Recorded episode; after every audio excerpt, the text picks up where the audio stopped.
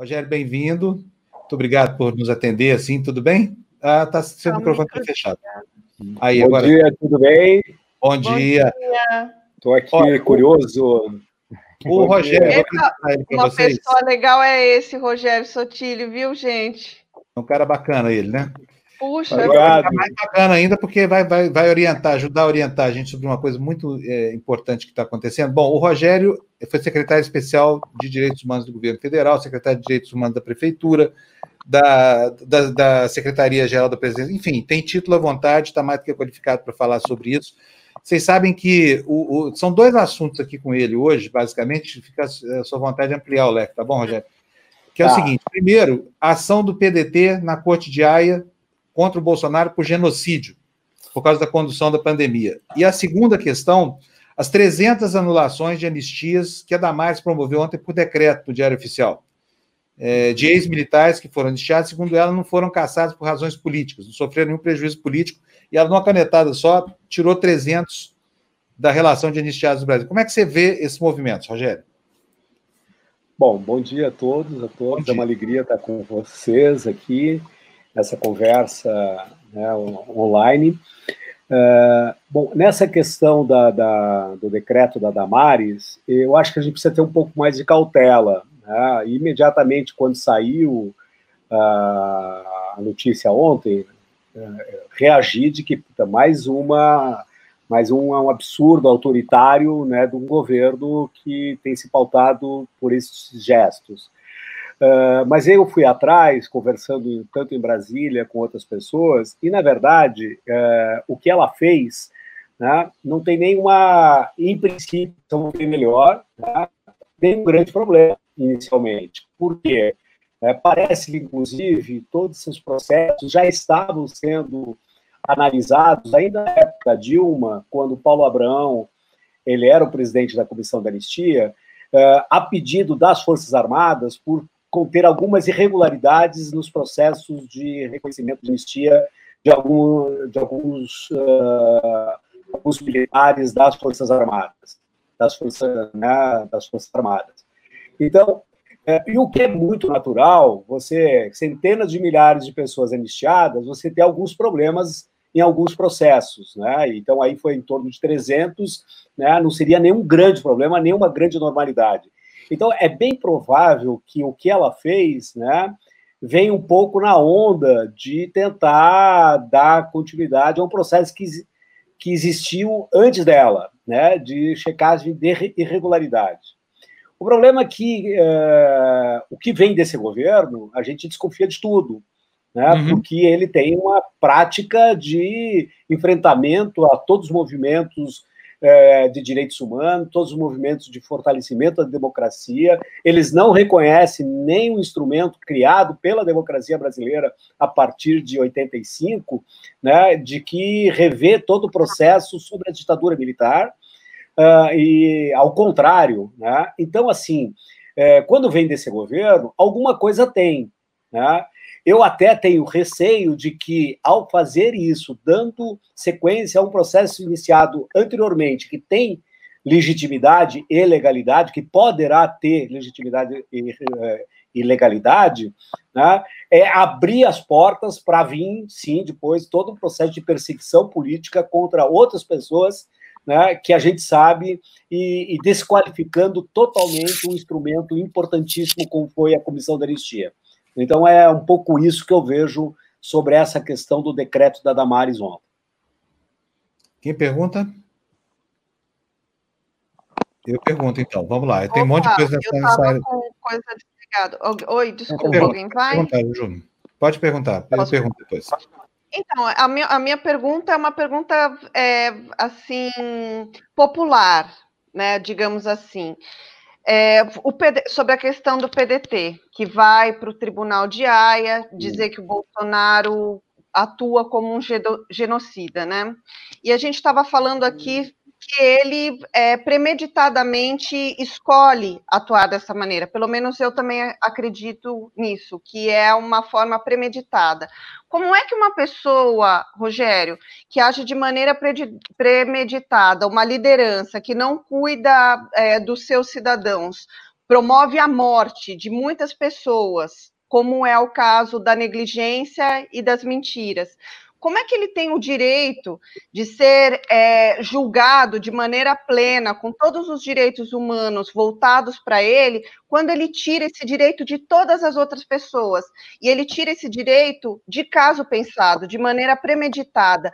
Qual que é a justiça que se faz aí? Porque eu realmente eu, eu não, não compreendo. Não compreendo.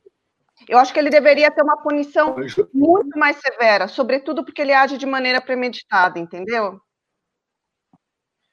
Ah, Juliana, ah, ele precisa ter, sim, uma punição merecida e justa. Né? Não é porque ele é um, um, uma pessoa que faz apologia à tortura, que é um criminoso, que pode ser um, um nazista, que promove tantas mortes, que nós precisamos, uh, temos que usar instrumentos e políticas de exceção para julgá-lo. Não, nós temos instrumentos e temos né, que buscar de todas as formas possíveis para que ele seja responsabilizado é, em relação a isso. É, o fato é que, de que de fa é, o fato é que esse governo é um governo que promove muita dor, muito sofrimento, muita morte. É, e ele já é, extrapolou todos os limites da constitucionalidade, destruiu o Estado de Direito, sinalizou para a sociedade brasileira de que tudo pode, tudo vale. Né? E, e, eu também concordo, eu não sei se quem foi que falou, não sei se foi o Euler que falou, né, de que eh, ele não inventou isso, foi sinalizado anteriormente, desde a redemocratização do Brasil, né, questões que não foram tratadas de forma adequada e que nós estamos pagando o preço hoje. Uma das questões foi o que eu chamo né, a falta de fazer uma justiça em transição adequada, em que responsabilizasse os militares por todos os crimes de lesa humanidade, por todos os crimes de tortura, por todos os crimes uh, políticos. Né? E, e isso não foi feito, foi feita uma lei de anistia, com uma interpretação que o Eros Grau deu em 2009, de que uh, foi para todo mundo, contrariando um pacto internacional né, feito com a ONU, de que é, crimes de lesa humanidade são imprescritíveis e não são anistiáveis, passíveis de anistia. Então, assim, o Brasil assume, assina um pacto internacional de forma voluntária, né, com força constitucional, porque aprova no Congresso esse pacto e não obedece isso também. Então, assim, isso vai abrindo, né, a, a, abrindo margem para que tudo pode ser feito, que não vamos respeitar lei nenhuma, nem interna, nem internacional. Né? E isso é grave, isso é muito grave. E ninguém, depois da, né, da, da, da, da redemocratização do Brasil, nem depois do, da Constituinte, porque a Constituição reforça a importância de você né, respeitar os acordos internacionais. E nem com isso a gente acaba uh, resolvendo essa questão. Né? E abrindo espaço para que os militares façam e agem de forma política. Os militares estão fazendo política no Brasil e sempre estiveram fazendo política, como a Globo faz política, como sempre fez política. Né? Então, o que eu acho né, que essas questões são gravíssimas. Agora, nem por isso, Juliana, né, eu acho de que a gente não deve buscar todos os instrumentos legais né, de promoção da justiça para responsabilizar criminalmente o Bolsonaro, seja na ONU, em AIA, na OEA, né, o Instituto Vladimir Zog, que eu estou dirigindo hoje, né, já entrou com inúmeras ações, tanto em nível da, da ONU, das Nações Unidas, como da OEA, né, é, tentando criar um desconforto para o governo Bolsonaro. Eu não tenho a menor ilusão de que o Bolsonaro não tem da mínima para as ações que o Instituto Vladimir Zog né, toma em relação à ONU. Ele não obedece nada, ele não segue nada, ele não respeita nada. Mas o que vai criando um desconforto político em nível internacional e local, porque isso gera né, informação, gera ah, discussões em torno disso, e eu acho, e eu acredito na desconstrução política do governo Bolsonaro e do Bolsonaro. É dessa forma que a gente vai derrotar ele. É, eu estava então, mas ele não pode ser anistiado? É, assim, não foi uma crítica o que eu quis dizer ao ato Sim. do PDT, não foi isso. Foi a resposta, de novo, das instituições. Que aí é, você acabou de dizer aí que houve um erro até da anistia dos militares que provocaram a tortura no passado. Ele pode pedir anistia ainda, o Bolsonaro. Ainda está em tempo dele negociar qualquer coisa. Não só agora, mas para o futuro também ele pode pedir. Então, ele vai pedir anistia, aí, eventualmente, a justiça brasileira vai conceder anistia, porque ela já não respeitou os pactos realizados no passado, e fica por isso mesmo. Um genocida continua um genocida. É isso que a sociedade não entende, eu também não entendo, e é uma das coisas que faz com que as instituições caiam em descrédito, percam a credibilidade. Porque como é que pode é, anistiar quem promoveu a tortura de maneira premeditada. Como é que a gente pode pensar em anistiar, de ter essa, essa frecha, né, essa, é, essa fresta, essa fresta de que um, uma pessoa, uma liderança que pensa premeditadamente em ações de negligência e de mentira que levam as pessoas à morte nessa pandemia, ela poderá ser anistiada. Nós ficamos num, num beco sem saída. É. Sim. Mas, Juliana, nós precisamos usar. Desculpa, Gina, pode. A Gina, pode complementar. Não, não, não, não por Gina. favor, complete. Complete a resposta para a Juliana e, eu, e a minha, minha coisa é curta mesmo. Tá. Não, uh, Juliana, uh, essa é a disputa política. Nós vamos ter que nós vamos ter que usar de todos os instrumentos jurídicos e políticos né, para derrotar o Bolsonaro. Eu concordo com você, ele é uma pessoa que causa, que causa tanto mal e tanta morte que deve ser responsabilizado por isso. Né? Mas nós não vamos fazer né, é, nenhum ato de exceção para criminalizar ele. Eu acho que uma das questões importantes que nós estamos fazendo, e o Instituto Vladimir Herzog está empenhado para isso, é recolocar na pauta do Supremo Tribunal Federal a rediscussão sobre a lei da anistia. Nós estamos entrando né, com uma ação uh, no Supremo Tribunal Federal. Nós nos associamos com um escritório de direito de advocacia de Nova York e um dos maiores escritórios de advocacia do Brasil, né, para entrar com essa ação no Supremo, para reabrir a discussão sobre a lei da anistia, para que a gente possa mudar aquela reinterpretação dada pelo Eros Brown, né, que, eh, e, e, que a gente possa, a partir daí, com essa reinterpretação, eh, criminalizar todos aqueles que cometem ato de lesa humanidade. Como eu, o Bolsonaro faz apologia à tortura diariamente, é, então, premeditado. Então, isso, premeditados, é pensado, não é, é, uma, é arquitetado, exato, não é uma coisa assim, é, ah, foi sem querer, não é. Exato, Gina, exato. Mas é uma luta. Uhum. Deixa, deixa gente. Tá, é, essa denúncia ao Tribunal de Haia, eu gostaria de saber mais detalhes, porque já foi apresentada uma denúncia anterior ao Tribunal de Haia. Essa denúncia apresentada foi em abril deste ano pela Associação Brasileira de Juristas pela Democracia. E pelas informações que eu, que eu tenho, ela, essa primeira denúncia não foi para frente, não foi a, acatada pelo tribunal. O que, que vocês estão apresentando de diferente? É, é, Gina, a, a Ele, eles não, é, assim. o, é o próximo entrevistado que vai falar sobre, embora tenha conexão com a área dele, essa ação é do PDT e a, e a diferença, é, Gina, é que ela foi recepcionada pelo tribunal, entendeu? Ah. Ela, ela, ela deu um passo a mais do que aquela outra, porque o tribunal aceitou analisar se vai é, investigar ou não, mas por enquanto não tem investigação nenhuma aberta ainda. É, é uma importante vitória de campo simbólico, mas não há nenhuma, nenhum movimento ainda no campo jurídico mesmo, né, Rogério? Isso, isso, exatamente.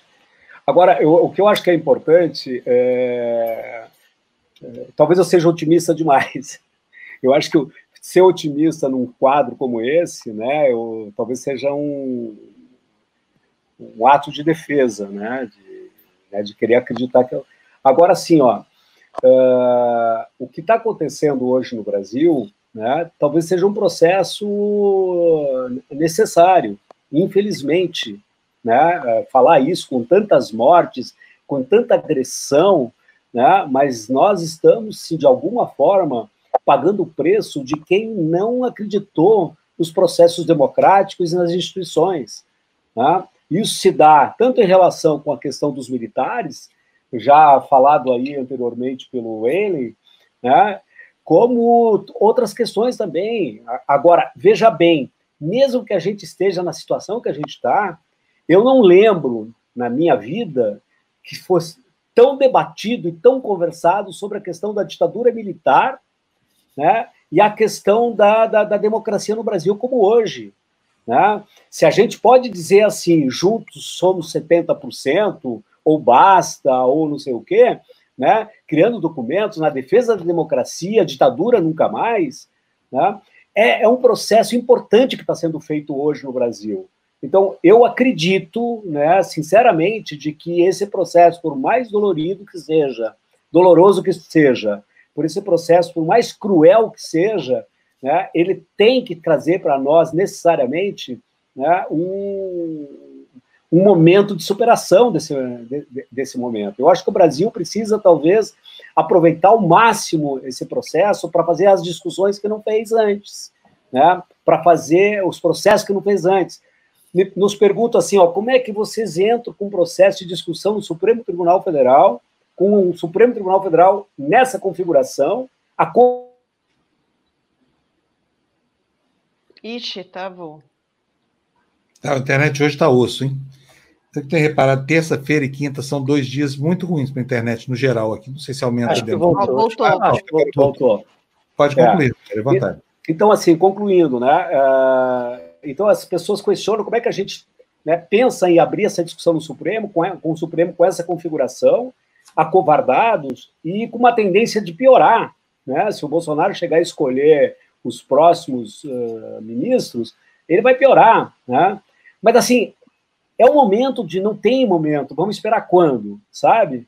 Então assim, nós precisamos começar a abrir essa discussão, porque a política, o contexto, a sociedade, o movimento político, o movimento social tem condições de mudar ideias, de mudar uh, uh, posições de ministros também. E nós vamos entrar com isso aqui com esse, com esse processo e tentar ampliar o máximo possível toda a pressão sobre, sobre o Supremo Tribunal Federal e ajudar o Supremo Tribunal Federal a entender a importância né, de uma lei, de um pacto internacional. Né? Eu acredito nisso, né? eu acredito, porque se eu não acreditasse, eu ficaria, eu ficaria em casa, eu estou. Né? Mas a gente ficaria sem saber o que fazer. Né? Não então, atuaria, acredito... né? não atuaria. Ô, ô, ô Rogério, é, deixa eu só fazer uma, uma pequena discordância. Eu não, não concordo que o Supremo esteja covardado, mas, enfim, a minha pergunta é, é outra. Qual é a base, a fundamentação jurídica em relação à reabertura que eu acho tão necessária em relação às punições dos crimes da ditadura militar. Não, não a configuração política, a discussão política, mas a jurídica. Por que é que o Supremo poderia é, topar rediscutir esse assunto, que eu acho muito importante? Eu acho que esse fantasma que a gente vive é exatamente derivado da impunidade dessas pessoas. Bom, a, a peça a peça está sendo ainda construída, né? Nós nos associamos a um escritório de Nova York muito importante na área de direitos humanos, que é o Venn Center, né? E, e aqui de São Paulo é o Matos Filho, né? Que estão trabalhando com a gente como pro bono uh, na construção. De, então, estamos trabalhando todas as possibilidades. O que, que nos levou, né? A, a, a abrir esse, esse processo e a base é isso é de que, em primeiro lugar, né, o Brasil é signatário de uma convenção internacional que assina de forma voluntária e que reconhece na sua própria Constituição de que ele vai respeitar os acordos internacionais e que esses, esse acordo internacional considera que crimes internacionais e crimes de lesa humanidades não são passíveis de anistia. E o Supremo não entendeu dessa forma. Então, nós vamos reabrir esse processo à luz disso, com base na Constituição, com base no acordo internacional, né, tentar reabrir essa discussão. Nós acreditamos que o Supremo de hoje tem outra configuração, o contexto político é outro, e você nada impede que você reabra uma discussão no Supremo, independente de, quando isso foi feito. Né? É, o Supremo não é pétrea, assim, é, fez e não rediscute mais. A conjuntura muda, a composição do Supremo muda e mudou. O próprio Eros Grau, que fez o relatório, não é mais dentro do Supremo. Né? Então, nós temos bases jurídicas para reabrir esse processo de discussão. A gente sabe que será um processo muito longo, né? não, não alimentamos ilusões, mas a gente sabe também de que o Supremo é, é composto por juízes, é, ministros, que muitas vezes não têm é, expertise na questão do direito internacional. Né? E que me consta, na época que foi aprovado esse entendimento, né? não existia nem um jurista, nem um juiz, nem um ministro que tinha, que veio do mundo do direito internacional. Né? E a composição dos seus escritórios né, eram formados por juízes, assessores do mundo jurídico, ninguém com essa qualificação. Né? Então, assim, nós queremos a, a oferecer ao Supremo Tribunal Federal né, elementos, argumentos, né, para que eles possam embasar melhor as suas decisões no que diz respeito à questão do direito internacional. Não vamos trabalhar de todas as formas, né, mas o que nos deu base para reabrir essa discussão é o contexto político, a recomposição do Supremo Tribunal Federal e com base no, na, na, no, no Pacto Internacional e na Constituição Brasileira, que deve seguir né, uh, essa, essa resolução, essa convenção, e não foi feito, nós queremos reabrir essa discussão. Muito bom. Rogério, Rogério deixa eu aqui. Ah, não, pode falar, Blay, por favor. Ah, Rogério, eu queria lembrar que recentemente uma turma uh, de agulhas negras escolheu como paraninfo uh, Ernesto, uh, o, o, o Médici, ou seja, Emílio Garrastazu Médici, o que mostra que nós, que nós temos realmente uma responsabilidade importante por não termos nem sequer entrado em contato com a, as Forças Armadas para reavaliar o currículo né, de agulhas negras. Nem isso sequer foi feito, nem por Fernando Henrique, nem por, uh, por Lula, nem por Dilma, o que uh, parece absurdo. Quer dizer, uh, do ponto de vista da relação entre o, o poder político e os militares, praticamente nada, ou pelo menos muito pouco, foi, foi feito. Com relação a essa, a, essa é, investigação, digamos assim, que vocês do PDT né, na Corte Internacional de, de Haia. Qual é a possibilidade de ela ser levada adiante na medida em que anteriormente nem sequer né, a denúncia foi aceita?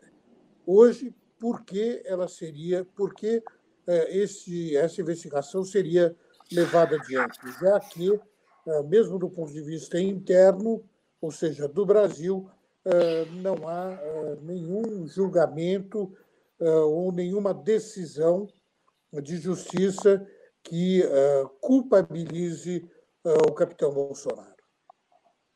Ó, Blay, primeiro, assim, só para esclarecer, essa ação não, não é nossa, é do PDT, né? Eu, de fato, não tenho informações mais profundas, fiquei sabendo pela imprensa.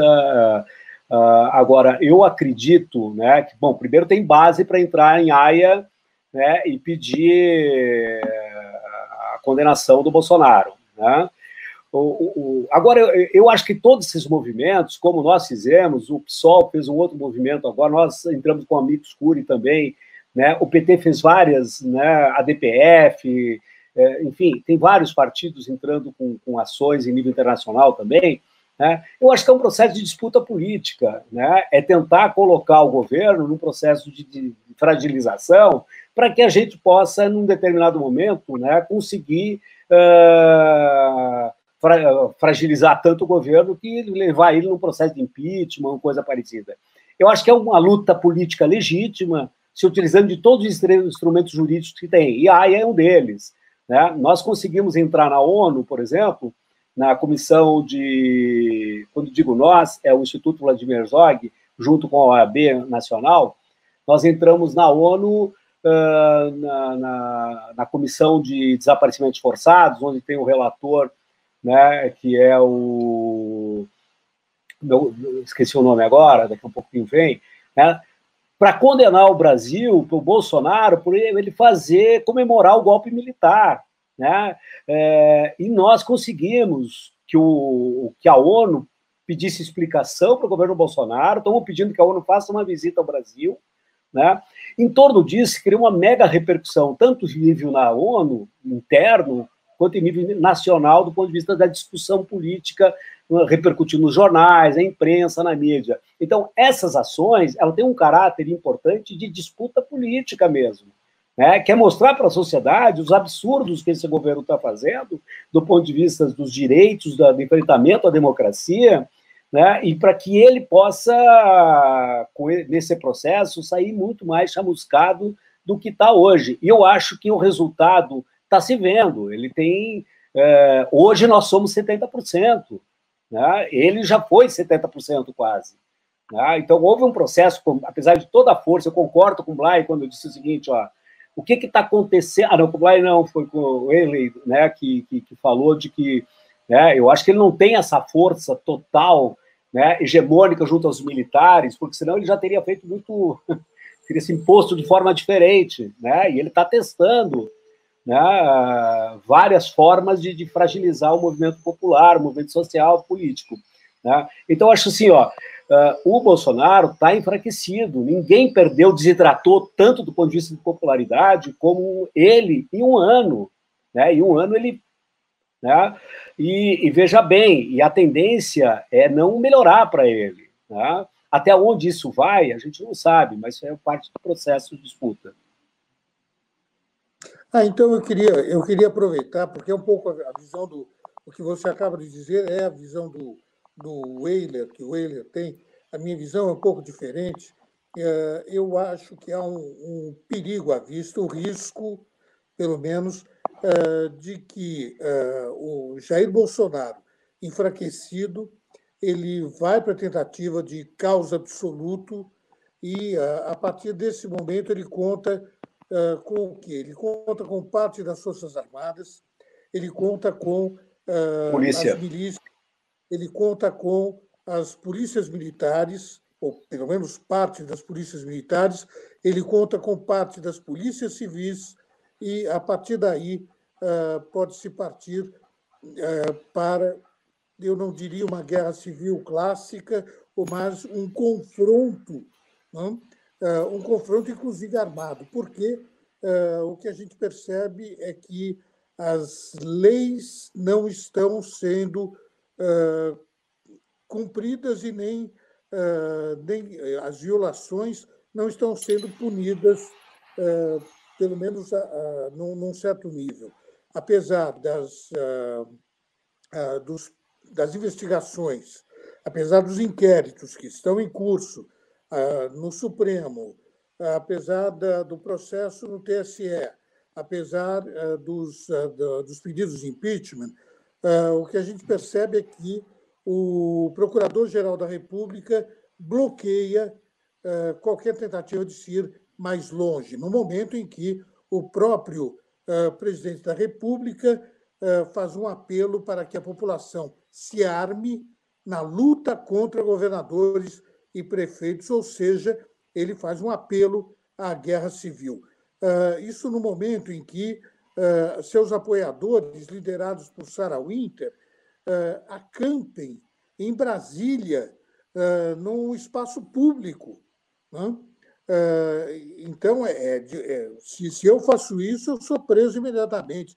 Todos eles estão armados e, e diariamente, quase que diariamente fazem treinamento militar. E o que, é que acontece? Absolutamente nada. Nada do ponto de vista, uh, da, ao menos, uh, da, da, da, polícia. A polícia não age. Não? A polícia é perfeitamente conivente com essa situação. Uh, o que é de um, de um, de um absurdo extremo. agora, existem, existem processos, certo?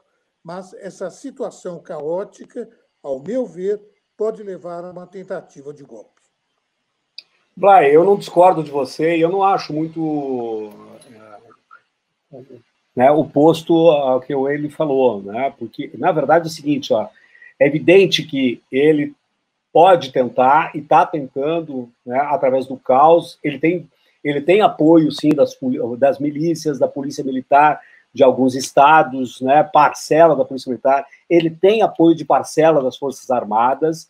Né? Ele é um cara extremamente é, fraco do ponto de vista da, da, da, né, da política, né? e é um autoritário, por excelência. Então, assim, ele é um risco, ele é um perigo? É, sem sombra de dúvida. O que eu quero dizer é de que, e aí eu concordo com ele, né, é de que, assim, ó, uh, ele está desidratando, ele não tem a força que tinha popular, a sociedade está ficando cada vez mais contra ele, ele está perdendo totalmente apoio uh, político, né, o seu próprio Supremo não tomou iniciativas né, porque deve estar tá testando, está tentando fazer uma mediação. O Congresso, o Rodrigo Maia não abriu o processo de impeachment porque ele está fazendo cálculo né? Ele teve que comprar o centrão para garantir, né? Mas ele está perdendo apoio, ele não tem mais a força. Isso é um risco também. É evidente que é um risco, porque um cara que vai perdendo apoio, um cara que tem um perfil, um viés autoritário, né? Ele é um, ele pode cometer qualquer ou mais barbaridades ainda, né? Então eu concordo com você, mas eu concordo, né? Eu acho que é importante considerar nessa análise né, de que ele tem perdido apoio, tem desidratado, né, e que eu acho que cresce a oposição organizada. Né? É, é, é, o que aconteceu esse final de semana no Brasil, de alguma forma, né, é importante, tem que ser considerado. Né, com, as ruas eram, eram dos fascistas né, antes. Agora se encontrou uma forma de ir para a rua né, para tentar dizer: olha, aqui não, né? E, e, pode ganhar força isso também, porque você bater panela na varanda era pouco isso. Né? O Congresso também não está, está funcionando de casa, quase, praticamente de casa. Então, assim, eu diria o seguinte: se não tivesse a pandemia, né, se nós estivéssemos vivendo a pandemia, é bem provável que a situação do Bolsonaro fosse bem pior, porque ah, talvez as ruas estariam tomadas com muito mais expressão do que está hoje. Né? Uhum. Alguém quer perguntar agora? Aqui tem vezes que a gente se estapeia para perguntar, e às vezes, não, não, às vezes não, todo eu, mundo eu... é gente com todo mundo e ninguém fala nada. Eu que estava com o microfone fechado aqui, estava falando para o espaço aqui. Você está falando? Bom, quero, quero, quero, agradecer a entrevista do, do, do, Rogério, foi muito esclarecedora. Rogério, nós vamos falar agora com um dos advogados do PDT, que deram entrada a essa ação lá em AIA, porque já vi que vocês têm uma grande curiosidade sobre esse processo de AIA e a gente precisa mesmo falar dele. Mas tá ótimo, Rogério, concordo com toda a sua, sua avaliação. Eu não sei se eu acredito que ele, que ele não vai tentar nada, entendeu? O que eu vejo é são movimentos nesse sentido. E, e, se tem, se o Bolsonaro, olha, eu vou falar bem do Bolsonaro agora, e vivi para falar isso. Hein? O Bolsonaro, ah, eu vou concordar peraí, com você. Peraí, peraí, que eu vou sair, então. Peraí, não, não, eu vou concordar com o Fábio. Se ele, é. se ele não falar o que eu estou pensando, eu tenho outra coisa para falar bem do Bolsonaro. Tá, então vamos lá, olha só. O Bolsonaro é um cara que não engana ninguém. Ele é exatamente o que ele promete.